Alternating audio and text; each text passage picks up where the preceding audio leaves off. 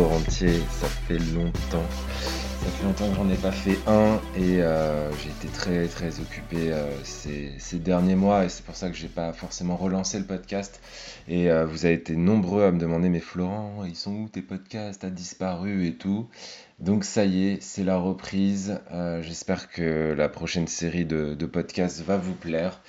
pour rappel, les nouveaux rentiers, l'objectif de ce podcast c'est de vous initier euh, au mindset d'un nouveau rentier, euh, vous permettre de, toucher à tous les leviers qui vont vous permettre euh, d'être un nouveau rentier comme moi je le suis devenu en quittant mon boulot là bah, il y a un an et demi déjà. Et donc voilà, ça va être parti pour ces nouveaux podcasts. Donc aujourd'hui en fait on va, on va parler du, du, pouvoir qu'on a en tant que particulier par rapport à la banque et comment tu en fait probablement plus fort que ta banque et euh, ça c'est quelque chose que beaucoup de, particuliers ne, comprennent pas en fait. Euh, on, a, cette image finalement du, banquier. Euh, du banquier qui est, qui est, censé être le, patron en fait, mais en fait, est-ce que tu serais pas plus, plus fort que ta banque? Donc c'est ce que je voulais souligner aujourd'hui et on y va, c'est parti. c'est quelque chose que j'ai réalisé il n'y a pas forcément si longtemps, euh, mais pour ça, en fait, pour te, parler de tout ça, il faut vraiment que je te raconte une histoire, c'est l'histoire de la monnaie. Alors, euh, reste bien, on va pas forcément rentrer trop dans les détails, mais euh, on va rendre ça un petit peu, un peu ludique et on n'est pas en cours d'histoire, je n'aimais pas trop les cours d'histoire d'ailleurs, parce qu'il fallait apprendre des choses par cœur. J'ai toujours détesté apprendre des choses par cœur, mais bon, bref. En fait, ouais, je me souviens aussi, c'est d'avoir appris ça en cours d'histoire, justement. Ça aurait pu être intéressant de, comprendre en cours d'histoire comment, euh, a été créée la monnaie, etc. Ou alors je m'en souviens pas, ou je m'intéressais peut-être pas euh, aux investissements à l'époque. Euh, mais il y a quand même quelque chose avec la monnaie, avec l'argent avec l'État. En fait, j'ai l'impression que l'État ne parle pas forcément beaucoup d'argent, de gestion d'argent, et on n'apprend jamais à gérer notre argent à l'école. Et euh, je pense qu'il y a une raison derrière. Euh, je ne vais pas passer dans la théorie du complot, mais euh, peut-être que ça arrange aussi les gouvernements que, bah, en tant que particulier, on ne sache pas trop gérer notre argent. C'est comme ça que l'économie tourne pour la plupart des États. Donc, est-ce que tu connais l'histoire de la monnaie déjà? C'est une question que je voulais te poser. Euh, pourquoi est-ce qu'aujourd'hui on s'échange de l'argent par exemple avec des billets de banque ou une carte bleue? Euh, je, trouve que c'est toujours intéressant de se plonger dans le passé pour comprendre un peu notre présent et peut-être aussi notre futur. Parce que hum, l'histoire se répète, euh, l'histoire c'est des cycles, tout est cycle, un peu comme la bourse, hein, la bourse qui a, un cycle de 5 à 8 ans. Euh, je pense que l'histoire aussi, c'est des cycles. Euh, donc, euh, comment est apparue la monnaie? En fait, il faut comprendre qu'au tout début, bah, il n'y avait pas de billets, il n'y avait pas d'argent, les gens faisaient du troc. un chameau contre 20 bananes. Voilà, et l'autre disait non, pas 20 bananes, je t'en file 40 et, c'est ok quoi. ouais, je sais, je suis un très très bon négociateur, je viens de vendre deux fois plus de, bananes. Et puis ensuite, il y a le troc qui arrive contre des objets euh, non périssables. Euh, parce que là, tu vois, le chameau, il peut mourir de maladie ou autre. Euh, les bananes, bah, vont pas durer très longtemps. Donc en fait, les, les, humains se sont dit, ok, c'est cool, par contre, du coup, quelle est ma garantie derrière tout ça? Donc ils ont commencé à, à se faire du troc donc d'objets non périssables, comme des bouts de corde, des objets colorés, enfin tout ce qui tout ce qui n'est pas de, de la nourriture. Et euh, quelques centaines d'années quand même après, euh, on voit apparaître euh, enfin les, métaux précieux en fait, comme l'or. Donc ça c'est en 600 avant Jésus-Christ. Donc tu vois, ça nous rajeunit pas, ça fait ça fait 2020, 2620 ans. voilà, pourquoi pas. et en fait, l'or prend rapidement le dessus sur l'argent. Euh, pardon, l'or prend le dessus avec l'argent dans les métaux précieux. Mais ça, c'est une question qui est intéressante déjà. Pourquoi l'or et l'argent euh, font partie de ce monde en fait? Pourquoi c'est ces métaux euh, précieux qui ont pris le dessus? Donc, bah, les métaux précieux type or et argent, en fait, ils ont trois avantages. Déjà, ils durent dans le temps sans s'user. le taux d'usure est très très faible, hein, c'est le taux d'oxydation, mais c'est quand même relativement faible. on peut le diviser, en fait, on peut fondre l'or, on peut fondre l'argent. Donc, en fait, on peut faire soit des lingots, soit des plus petits lingots, soit des petites pièces. Euh, et en fait, ils sont aussi suffisamment rares sur Terre parce que c'est voilà, les mines d'or, euh, l'extraction de, l'or, c'est pas évident. Euh, donc, ils sont suffisamment rares sur Terre pour garder leur valeur en fait et éviter aussi toute contrefaçon. On peut assez facilement vérifier euh, la, teneur en or euh, d'un lingot, par exemple. Euh, et ensuite, en fait, il se passe, on va dire, presque rien. c'est mon histoire, hein, je fais ce que je veux. En fait, il se passe presque rien. il faudra attendre en fait les années 1800, donc quand même 2400 ans plus tard, pour voir apparaître l'or étalon. et c'est là qu'on rentre dans le, bah, dans le système qu'on connaît actuellement. Alors le système a encore passé une étape, dont je vais parler aussi. Mais euh, l'idée de l'or étalon, en fait, c'est que bah, se balader, euh, se balader en fait euh, avec de l'or en permanence, c'est pas évident parce que tu peux te le faire voler, c'est lourd, etc. Donc, donc l'idée en fait, c'est que on stocke notre or quelque part, donc à la banque en fait, euh, les banques de l'époque, et qu'en échange, en fait, on a un papier qui indique qu'on a tant d'or euh, à la banque, et donc on peut acheter euh, tant de choses. donc moi, je me suis imaginé du coup le premier gars sur Terre qui sort de la banque et qui fait changer son bout de papier contre des biens, de la nourriture, etc. imagine être ce premier gars. Je, je comprends pas. Enfin, ça, ça devait pas être évident parce que personne, j'imagine, voulait de son bout de papier. Donc les, premiers échanges devaient être euh, assez, euh, assez sympas à, voir. Je pense que ça, ça devait être compliqué, euh, je pense, à, l'époque, du coup, de, de, faire ces échanges.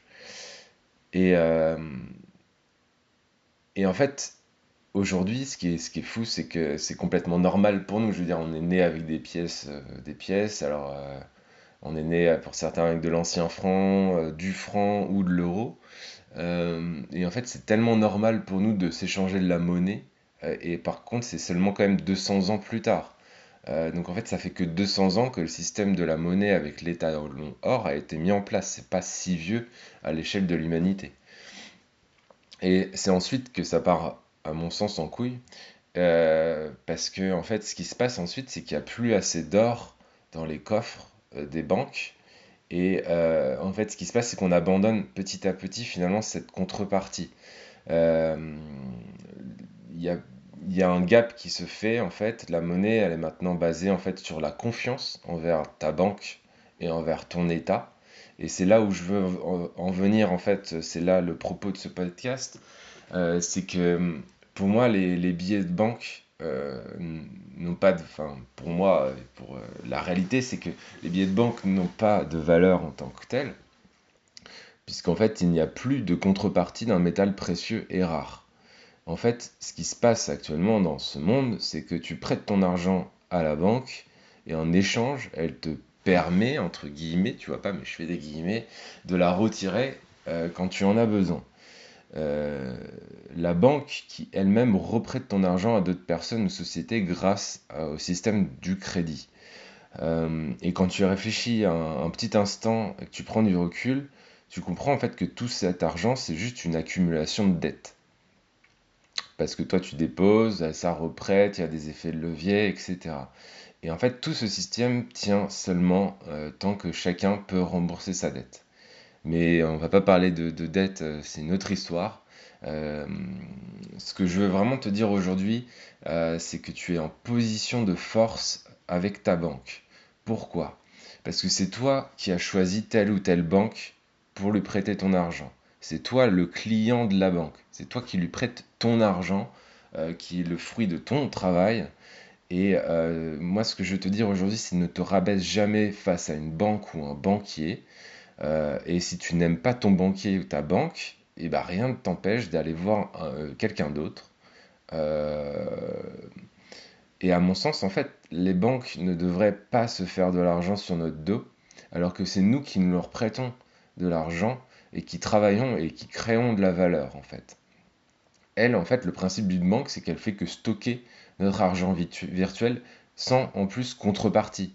À l'époque, il y avait des contreparties, il y avait de l'or derrière et tout. Aujourd'hui, il n'y a absolument aucune contrepartie. Euh, si demain tout le monde va retirer son argent à la banque, euh, il y a beaucoup de gens qui disent que ça serait une catastrophe parce qu'il n'y a probablement euh, pas autant d'argent dans les coffres que ce qu'il y a sur nos comptes en banque. À l'échelle globale, j'entends. Et je trouve que c'est d'autant plus important de bien choisir ta banque si tu veux faire des crédits pour, par exemple, un investissement locatif pour l'immobilier.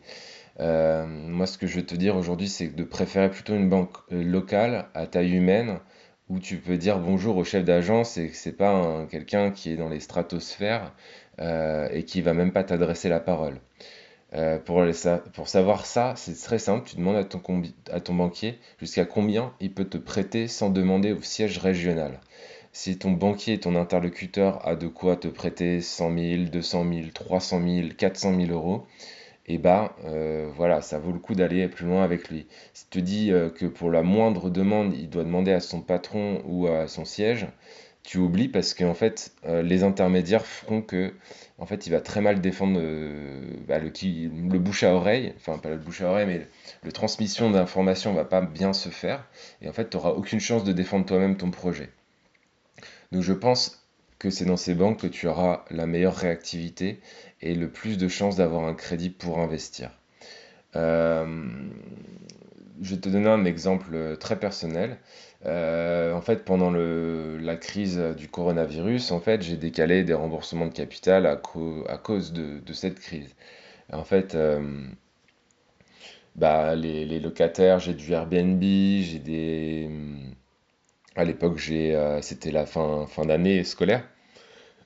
Et en fait, j'avais euh, aussi des, j'ai arrivé, des étudiants. Euh, et du coup, en fait, j'ai eu pas mal de départs, hein, c'est normal. Et en fait, euh, j'ai fait donc des demandes de, rembourse, de report de remboursement de capital. Je remboursais que les intérêts pendant, pendant un certain temps. Et en fait, il y a une banque qui a accepté et décalé tout ça en quelques semaines. Euh, ça a été effectif vraiment en 2-3 semaines. Et d'autres banques où je n'ai même pas encore eu. Euh, alors, à l'époque, j'avais pas encore eu de réponse, mais en fait, ça a pris plusieurs mois. Euh, parce que ça passe par le siège et ça a été effectif en fait au lieu d'être avril pour les banques régionales les plus actives, ça a été effectif en juin et en plus avec des frais. Donc je vais pas faire de pub, mais privilégie tout ce qui commence par un C et je laisse ce cours à, ton, imagination. Donc voilà, euh, si on doit retenir quelque chose, bah, j'espère que cette histoire t'a plu déjà, euh, que ce nouveau podcast t'a plu. Si c'est le cas, bah, mets-moi un petit, une petite note sur Apple Podcast. parle du podcast des nouveaux rentiers euh, parce que c'est reparti, donc parle-en autour de toi. Et si je peux en déduire vraiment une seule chose, un conseil, c'est vérifie que tu es bien dans la banque qui correspond à tes objectifs et ta vision du monde. C'est-à-dire que, je sais pas si tu es jeune, euh, tu es plutôt euh, crypto-monnaie, nouvelles technologies et tout, va pas aller à la Société Générale. Tu vas, je sais pas, euh, je dis n'importe quoi, mais ouvre un compte sur une banque en ligne, chez N26, chez Revolut, enfin voilà, vis avec ton temps. Par contre, de toute façon, tu auras quand même, si tu veux faire de l'investissement immobilier, faut pas se leurrer. Les banques en ligne, les néobanques, c'est très bien, mais euh, c'est pas celles qui vont te prêter de l'argent pour faire de l'investissement locatif. Donc si tu as quand même pour projet de faire de l'investissement locatif un jour, bah, privilégie, euh, plutôt les banques dont, je t'ai parlé. Il commence par un C. Voilà, bah écoute, je te souhaite une belle journée. J'espère que ce podcast t'a plu. Et je te dis à bientôt euh, pour un nouveau euh, podcast. Et n'oublie pas, donc si tu veux rejoindre le club des nouveaux rentiers, donc tu as le lien qui est dans la description du podcast et euh, tu cliques sur ce lien, tu vas rejoindre le, club des nouveaux rentiers et euh, beaucoup de contenu euh, va être délivré dans les prochaines semaines. Donc bah, profites-en, inscris-toi et moi je te dis à bientôt et Chau, chau, chau, chau.